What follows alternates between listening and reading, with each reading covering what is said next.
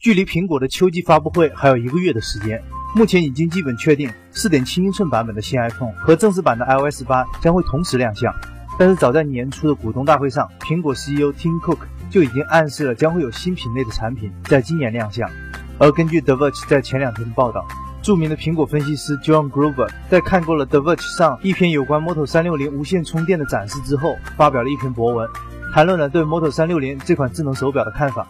他认为摩托罗拉设计师们耗费了不少的精力来推广 Moto 360，并愚蠢地推崇手表上那个像漏了气的轮胎似的表盘设计。不过，这个主观的评论当然不是博文的重点。John Grober 在后面还提到，苹果将在下个月发布他们的可穿戴式设备。如果到那个时候 Moto 360还没有出货，那么摩托罗拉的这款手表将会沦为一大笑柄。也就是说，下个月我们就能看到苹果的可穿戴式设备了？似乎并不是这样。John Gruber 意识到自己摊上大事了，随后便在推特上解释了下个月发布 iWatch 的消息。Just making a joke，翻译过来就是 No joke no die，Why you try？不过在这里有必要多说一下 John Gruber 这个人，果粉一般不会对他的名字感到陌生。因为他创建的博客曾经成功预测了多次苹果的发布计划，比如第一代 iPad mini 的配置和将有两款尺寸的 iPhone 发布等等。而该博客之前更是赢得了比苹果更懂苹果的名声。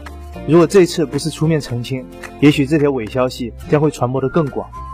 那么既然消息是假的，Moto 360就很有可能赶在 iWatch 之前发布了。因为根据 Droid Life 的报道，Moto X 加一将在下个月二十五日发布。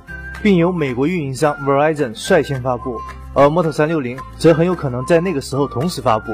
再怎么说，漏气轮胎也比玩具手表要值得期待吧。接下来看看手机方面的消息，把影响力折现的最好方式，一个是拍电影，另一个是做手机。前者韩寒、郭敬明都已经验证成功了，第二条路却不好走。老罗现在就经历着煎熬。